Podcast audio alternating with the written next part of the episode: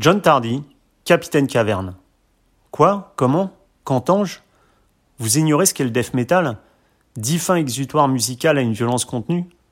Pour celles et ceux dont le conduit auditif ne serait pas encore au fait de cette mélopée d'outre-tombe, imaginez une bande de zombies sous EPO échappés d'un film de Romero, ayant eu la soudaine et inspirée idée de s'accorder un bœuf saignant dans tous les sens du terme. Fermez les yeux. Vous l'avez là? Non?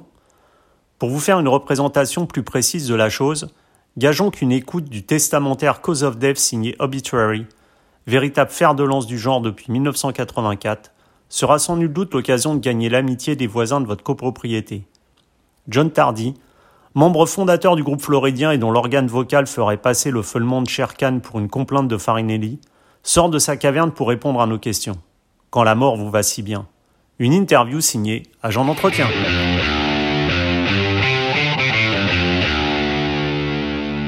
John Tardy, hello. Hello.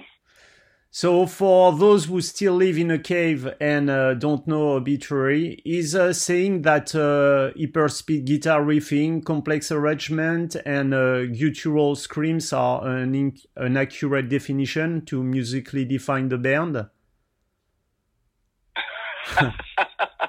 I have I have no idea. We're just we're cavemen of metal, I guess. yeah. Nothing sophisticated about it. It's just uh, you know straightforward uh, Florida metal. So. And, and and looking back in the in the rear view mirror, how does it feel to be uh, one of the band that uh, indeed created uh, what death metal is? And when you founded the band in 1984 with your brother, did you want to create something much different and aggressive than it was uh, in the music uh, in that time? God, yeah. I mean, we, you know, we were so young when we started that we really didn't know what we were doing. Um, yeah, it was just kind of, you know, uh, you know, we just kind of, I think Donald and Trevor started jamming and we're always still looking for a singer. And I just would start singing because there wasn't one around and uh, they they just get you know too lazy, and then we just stuck with what we had. Um, but uh, you know, we never thought we would really do album number one, or less, let alone you know the however many that we have done and be doing it for so long. Mm-hmm. Um, but uh, yeah, it's really cool to go back and look, you know, look at what's happened over the years and how things go and how things changed. You know, mm-hmm. back from you know with the internet and how, just how far everything has come. Mm-hmm. Um, and it just seems you know now, minus the whole COVID situation, that you know we just things were going uh, just about you know as, as good for us as ever. You know, we're just getting on some really good tours and just really having fun with what we're doing. So. And and was the fact of discovering uh, the band Celtic Frost uh, a great source of uh, inspiration uh, in the beginning of uh, of your own band? Well, you know, when we grew up, you know, there was some of the guys right in our neighborhoods were in like Nasty Savage and Savatage were really some of the first bands mm-hmm. that we would kind of came into. Um, you know, and, and that was pretty, you know, that's obviously, you know, two great bands, you know, two really unique bands.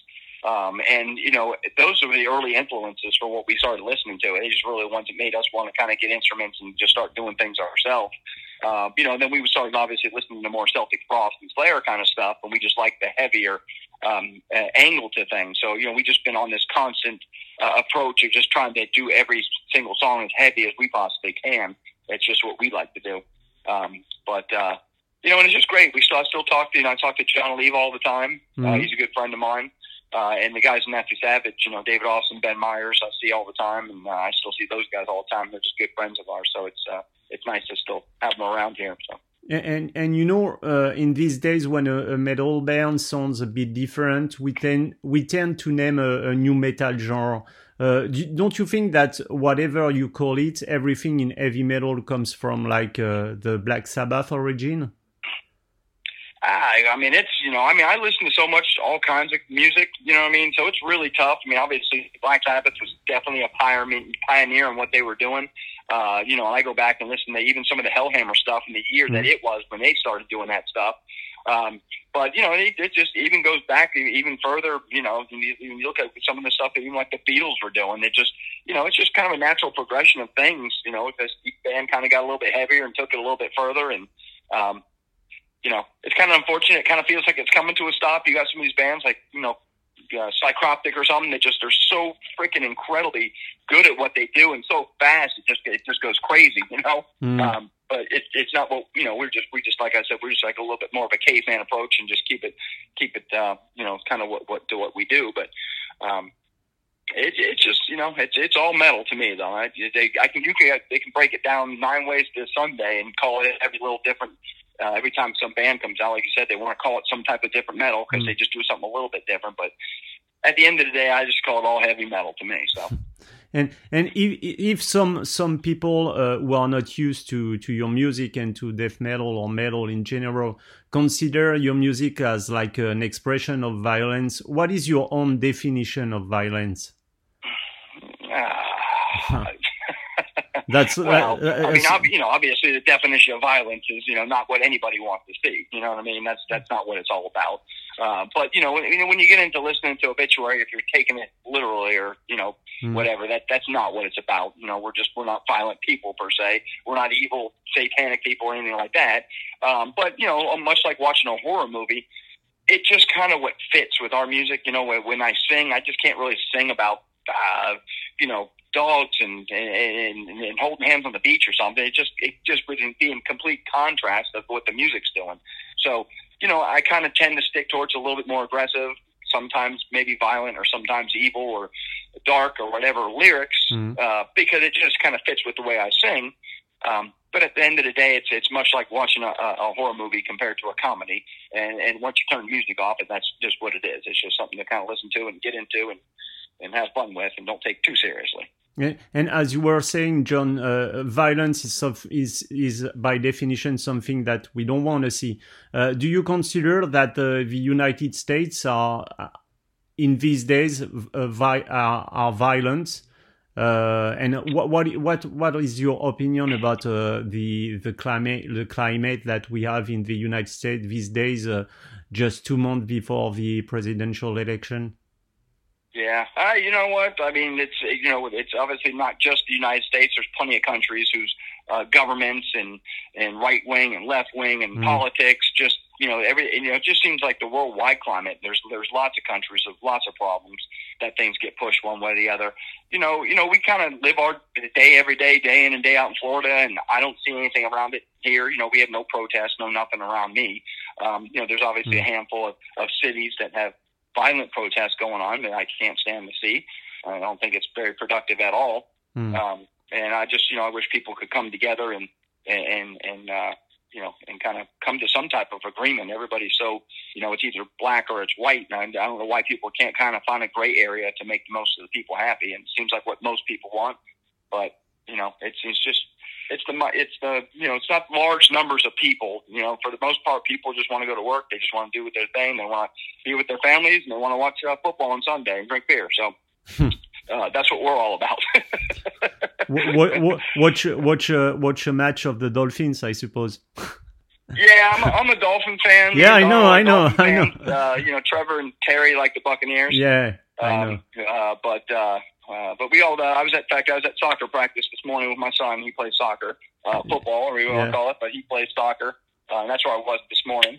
Uh, he had an early morning practice, but got that done today. So, uh, but big sports. I love motocross and the supercross here, and, and uh, I love motorcycle racing and all kinds of sports, NASCAR, and we're just we're big sports fans. So our studio's kind of set up. We got multiple TVs out here, and we got a bunch of liquor. So it's kind of like a studio slash sports bar out here. so it's like it's like it's like between it's it's between composition and and football matches. So yeah, absolutely. There's always yeah, there's always sports up on the TV while we're out here uh, rehearsing and stuff. So and uh, and a and a cool uh, cold beer, I suppose refrigerator full of them. Yes. okay, and you know, John, many death uh, metal bands have uh, advanced the genre, the genre into a highly satanized and virtuosity style, where Obit- Obituary has remained focused on the same success formula of uh, heavily mini- minimal mid-tempo. It's like uh, we never change a winning team composition as, as we were saying, yeah. for example, for the Dolphins, we, we never change uh, when, when the formula is, is, is a winning team. Yeah, yeah. Um, you know, we just we are very much stuck in our way. It's kind of funny. I mean, Donald, Trevor, and I were just all so much alike. Um, uh, you know, I mean, I think we would be the same five band members if if, if nothing had had to change. You know, unfortunately, mm-hmm. we had problems with Al. We had you know Frank passed away and Ralph yeah. passed away, and you know we just we don't like changing a whole lot once we kind of get with what we got. I mean, we typically keep the same crew guys and the same sound guys, and we hang out with the same people. We're just kind of stuck in our ways. You know, we like putting on our old Celtic Frost uh, music when we're listening to that, and just kind of um, it, you know, it's it's just what we do. Like you said, it's the formula that kind of works for us. Mm. Um, uh, but it, it really just comes down, especially when we're writing, which we're doing right now. We're, you know, we've been out here uh, writing new songs here for a few weeks and trying to work out a new record. Um, and it, it, we just like to get out here, hang out with each other, just kick it around a little bit, and drink some beers, and just start jamming. And, mm. and don't overthink it, don't overwork it, and, and and just just have fun with it, you know. Mm. Um, and it's just you know it's it's nice after all these years. The three of us, we still like to sit in the same room together and hang out and, and, and write music, and, and just and just hang out afterwards sometimes if you, you start jamming and if we don't feel like it, we just put our stuff down and we sit down and we get a beer instead and put some sports on and, and just hang out instead if that's what we feel like doing. So that the, uh, it's pretty cool that way. That's the secret of longevity in a band, I suppose. Yeah, I mean, you know, it's tough. You believe it. We've toured with all kinds of bands, and you believe it. There's, there's some of them that you know they don't even want to be on the same bus together. They you know, won't see them in the backstage. You know, after mm-hmm. gigs, they all go their separate directions, and hey, whatever works for them is all fine and dandy. It doesn't matter to me. Um, but you know, you'll see us on the road. We'll be on the road for for two months, and you know, after a show, we'll be all walk down the street together. We all go sit and eat together. Hmm. Uh, you know, we all usually go back to the same, you know, whatever. We're always hanging out together, and it's just just what the way we do things. So. Okay, and you, you, your album "Cause of Death" is celebrating his uh, 30 years. This album uh, has stood uh, the test of time and uh, and remains a must-have album for any death uh, metal fan. When you play live this song uh, nowadays, are you some kind of nostalgic about this decade of the 90s when music was totally different from what it became since, as we were talking, the internet and the MP3, MP3 and music files are shared online? Are you nostalgic of this time about the changing of what music is? Yeah, and you're getting a little bit deep on me, but uh, you know it's cool. I mean, we you know it, it becomes tough nowadays to put to pick a live set. You know, we all have you know we have such a large catalog of songs right now. Mm. Uh, you know, and everybody's always screaming at you to play something off Bing. So you know, by the time you literally just play a couple of songs off of each record, that's about you know uh, especially if you're opening for somebody, you might have, you know, like on the Slayer tour we did, we had like 40 minutes to play. And uh, it's like you can't even pick one song off of every album at that point in time and, hmm. uh, and get things done. So it becomes a challenge. Um, but, uh, you know, the cause of death thing is cool. And actually, we, we're getting ready to make an announcement next week. Um, and we're going to be doing something uh, to commemorate uh, the cause of death record. Where you know we're going to probably be performing that thing. Mm-hmm. Um, so, uh, assuming all the last minute things get here lined up uh, come Wednesday, we'll have an announcement about that. So, we got a couple of events coming up that we're going to try and get done. So, you'll you'll hear more about that on Wednesday, hopefully. Okay, and and from slowly we rot to uh, back from the dead, or even in your cartoon video that I watch a lot, uh, death seems to be everywhere in uh, obituary uh, record or albums or even uh, the the video. Can can you tell yeah. us a, a, bit about this uh, infinite source of inspirations that that seems to be in your in your music that death is? It, yeah it, it, you know what? It makes for good merchandise. Yeah. so, you know, I love, I love looking back at our catalog and I'm, you know, kind of proud of, you know, a lot of the album covers that we've come up with. You know, we've worked with a lot of good, uh, you know, artists. Andreas Marshall has done a lot of the things for us. Uh, but like the Frozen in Time album, called Death album, they're, they're all different. Um, but they just know, a lot of cool stuff that we've kind of come up with during the years, and it, it makes it fun. You know, all the posters that we get, it's it's fun when you walk around the room out here and you got them hanging up throughout the years, and you can see all the different artwork and stuff like that. It uh, it really brings you back in time. You know, when you sit there and you you look at it, but you know, it's also when you you know got a couple of vinyls sitting over here.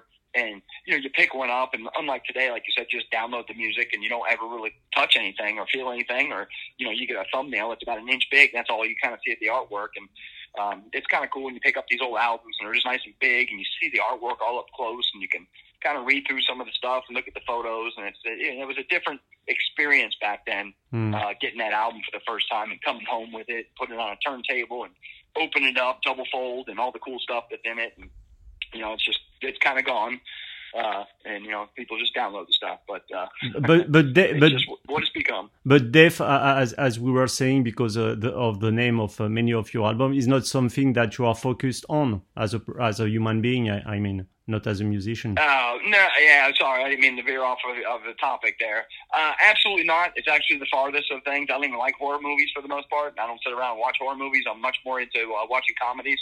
Uh, you know, if it's not sports, it's almost always sports. But if not, I just assume watch a, some type of a, a comedy than mm. I would horror. Um, uh, but like I said, it's just kind of what I got kind of cornered into a little bit to. Mm. Uh, uh, uh, and like I said, not to contrast with the music so much because the guitars are heavy and the drums are so heavy and the way I mm. sing is heavy. It's just kind of hard to sing about something happy, if you will. So it's just kind of what it, just kind of what it goes with, you know. But it's yeah. it's good house cleaning music, you know. Go ahead, crank up some obituary and get your vacuum out and just and start cleaning your house, and then make you get get you working. Yeah, as you said, it would be weird to sing like, for example, "Three Little Birds" in, yeah. in, in a death metal version. yeah, it's just not going to work. It's yeah. just the way it is, you know. It's, yeah. Uh, that wouldn't fit. you know, like uh, you know, New York hardcores, you know, our guys in uh, you know in Hatebreed or uh, Sick of It All or something. You know, they're kind of stuck. They got to kind of stick with their attitude. They got to stick with their New York stuff. It's got to be the tough guy image. Yeah, it's just what kind of fits. You know, country guys yeah. You know, it's kind of tough for them. It wouldn't be really good if you hear them singing about death and dying and whatever. Mm. Um, you know, they they're kind of stuck with what they got to get. You know, they got the beer drinking and their, uh, you know, and their uh, sawdust floors and things they got to sing about. It's just the way it goes. and, and and as we were saying, John, we know that things change a lot through the years in the music business because bands aren't selling albums as they used to as it used to be uh, like uh, 20, 20 years ago, and that was the key of the success. How did you cope with uh, the pandemic crisis that seemed to change deeply and for a long time the concert as it used to be before this pandemic crisis? And what, yeah, well, you know, unfortunately, I, I think we're only seeing the beginning of this. You know, we uh, we were on tour um, with Black Label Society, and yeah. it was it was one of the best tours we've ever been on. Those guys were so cool. The crowds were just awesome. The kids, were, I mean, the, the fans were loving us because he draws a lot of people, uh, a lot of fans that maybe haven't seen Obituary, which is really why we are looking forward to doing that tour. Uh, and it was just going so good for us, man. We were just sounding so good, and everything was just running great. And it just overnight it got shut off right in the middle of the tour. We all got sent home. Now we had two full other tours, big tours lined up for this year that all got canceled and pushed back to 2021. Mm. And now I'm even getting word that those big tours that we had lined up that we're re- trying to reschedule for 2021 may not even happen then. Yeah. So, and it's looking like all these European summer festivals for the next year, they, they very well may not happen. Yeah, because so, um, I yeah. heard I heard sorry John I heard you were supposed to be in Clisson next year in 2021. So uh, yeah, we do, I, I, assume that after this summer, when all the festivals this year have been cancelled, you are looking forward to go back on stage and uh, to bring hell to France. yeah, you know, I mean, we were dude, we were getting so excited. It was a, it was a bummer to have those tours canceled this year, but we're like, that's okay. You know what? We'll be at home. We'll take some time. We'll write some new mm-hmm. music. We'll do. We'll get caught up on this other stuff. And we started booking stuff. We were hoping to be over in Europe uh, in March with Carcass doing a huge tour. Mm. And uh, you know, I was talking with Jeff Walker the other day, and you know, the you know, the, their booking agents trying to call some venues, and nobody's even there. They're not even open. They're all closed. Yeah. So it's just you know, he's just like, I don't know how we're going to possibly do any shows in March. Cases are going up right now, and stuff's shutting down. And right now, you can't even call venues book them because there's not even anybody there. Yeah, that, you know, that's sad reality, and it's not nothing positive yet. But it just it's starting to look like a lot of these summer festivals and a lot of these tours for 2021 may not even go down. Mm. Yeah, I, do. And that sucks for us because that's you know it's one thing to take a year off and, and write some music and do what you got to do, mm. but geez, try taking two years off and just you know and that, that's what you do. Uh, it's, it's a tough one. So you know we'll see. Hopefully something good happens with this virus and some maybe some vaccine can get out sooner than expected and get get around here and we can start putting a dent and getting these numbers down and maybe stuff can start happening again for us. But yeah uh, it's not looking too good right now so no let's let's hope that uh, something's gonna happen or maybe yeah, yeah. and uh, john you know randy blythe from singer of lamb, lamb of god uh, said concerning your vocals there's a sort of a visceral thing that comes out that doesn't sound like an act it sounds like he's ripping it out of his guts. Does it seem some something accurate to you? Just some for somebody who who still doesn't know uh, your what, what your singing is. yeah, you know, Randy goes for it for sure. I mean, he's obviously a good friend of ours. You know, we played. Uh, they were on that Slayer tour with us, uh, yeah. uh, so we got to hang out with those guys a lot. Uh, I talked to Randy a lot. You know, he's he's into photography, and so am I. So we had you know something a little bit common to talk about there too. Um, and I know they just did a live stream that ran last night. Um, uh, that I'm going to watch today. Actually, I didn't get to watch it last night, but I, I did get it, and I'm going to watch it today when I'm just sitting out here. Mm-hmm. Uh, preparing for my hockey game, by the way. Tampa Bay Lightning starting the Stanley Cup Finals tonight. Oh, okay. Uh, so we are big hockey fans too, and, and into the Tampa Bay Lightning. Um, but you know, so yeah, I mean, obviously, there's there's lots of heavy singers out there for God's sakes. But you know, Randy definitely goes for it. He's he screams with the best of them, and uh, yeah, he's he's fun to watch every night too. So. Okay. And John, two last questions. Sorry, it's about death again, but you will tell me what you think about it.